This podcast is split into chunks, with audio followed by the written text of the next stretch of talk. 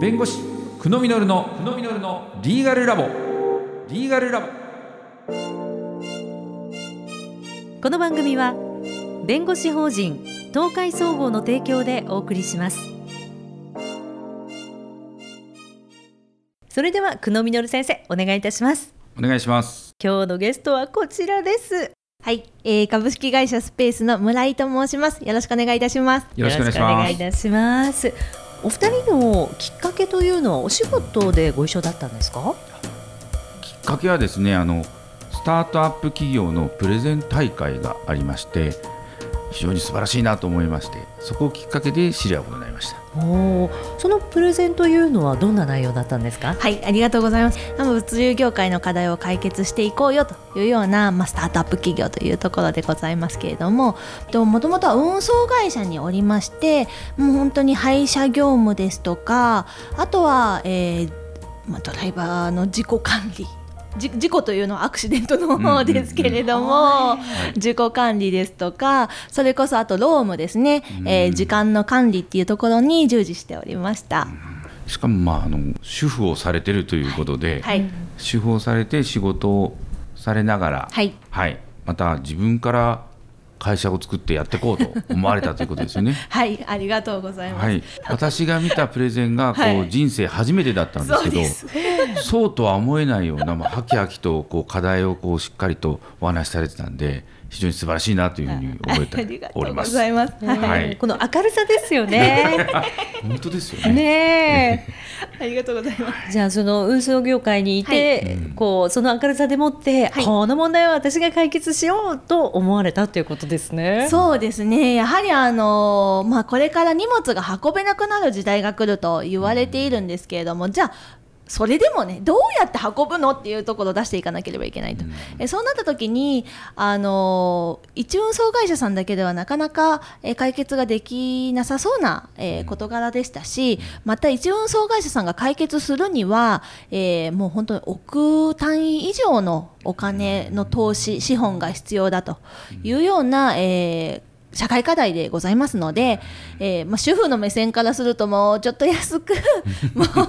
と手頃になんとかならんかなと思いましてあのはい始めたアイディアから始まってます。はい。それででこうやはりそういう課題があるとしてもですね、はい。それを誰かにやってもらおうという考えもあると思うんですよ。はい。自らはい起業してやろうと思っていった、はい。そういうきっかけとかあるんですかね？そうですね、えっと、これがですね本当にたまたま銀行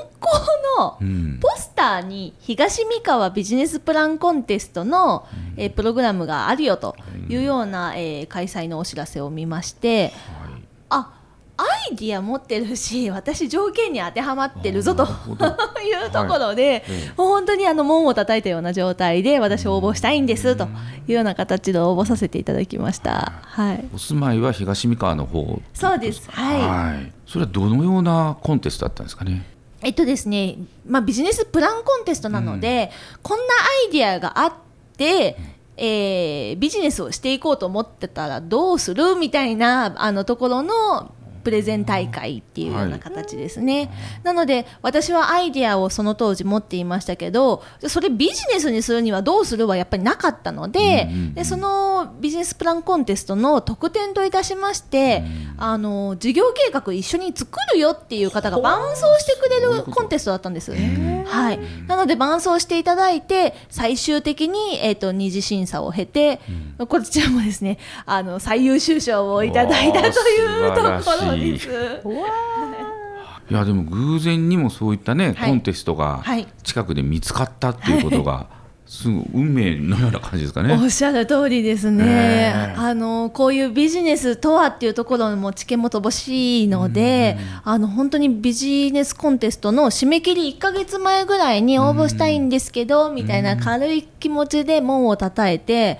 いやもう遅いよ今から事業計画引くなんてみたいなような形で、もう昼夜寝ずに、うん。そのメンターあアドバイザリーの方がついてくれて、うん。えー仕上げたプランになったという感じですね。はい、そのプランコンテスコンテストをやりながら、はい。はい。何か自分で気づいたこととかはい。あるんですかね？そうですね、えー、とまずそのコンテストの内容で私一番勉強したのが、やっぱ経経営っていうことですよね。経営ですか？はい、やっぱりそのビジネスをしていくには経営していかなければいけないですし、アイディアだけではどうにもならないというところではございますので、うん。えっと、その課題を深掘らなければいけないですとかその課題にお客さんってお金を払うんだっけとか、まあ、こういうような道のりを教えていただけたことっていうのは大変感謝しております。はい。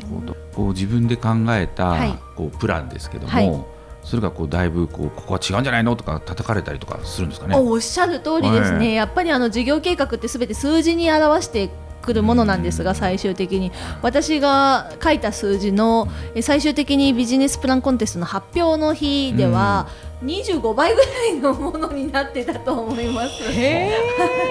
甘すぎて私が。最初思った金額よりも、これはもっと儲かるぞってそういう意味ですか？おっしゃる25倍の、はい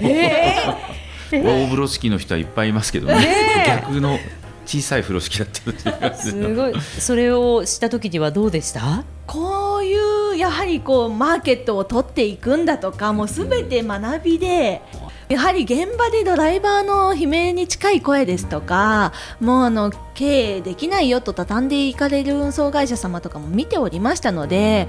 あまあこれぐらいのマーケット市場があるのであれば誰もやらないであれば誰私がやらなければという少し使命に、いはい、思いながら起業いたしました。ご家族はその決意を何とおっしゃいました？そうですね、もうやはりあの賛否はありましたが、はい、まだ子供も小さいですし、ただあの支えれる部分は全力でという家族の言葉があり、今に至ってます。こう今回村井さんに来ていただいたのも、はい。この法規制からはい。課題がこう出てきていると、はい、それに立ち向かうということで、まあ、私のラジオにぴったりかなと思って来ていただきますので、はい。次回こそまた法規制とそのどのようなはい企業でされているのかっていうところをお聞かせいただきたいなと思います。かしこまりました。はい、それでは次回もお願いいたしますありがとうございましたありがとうございました。ありがとうございました。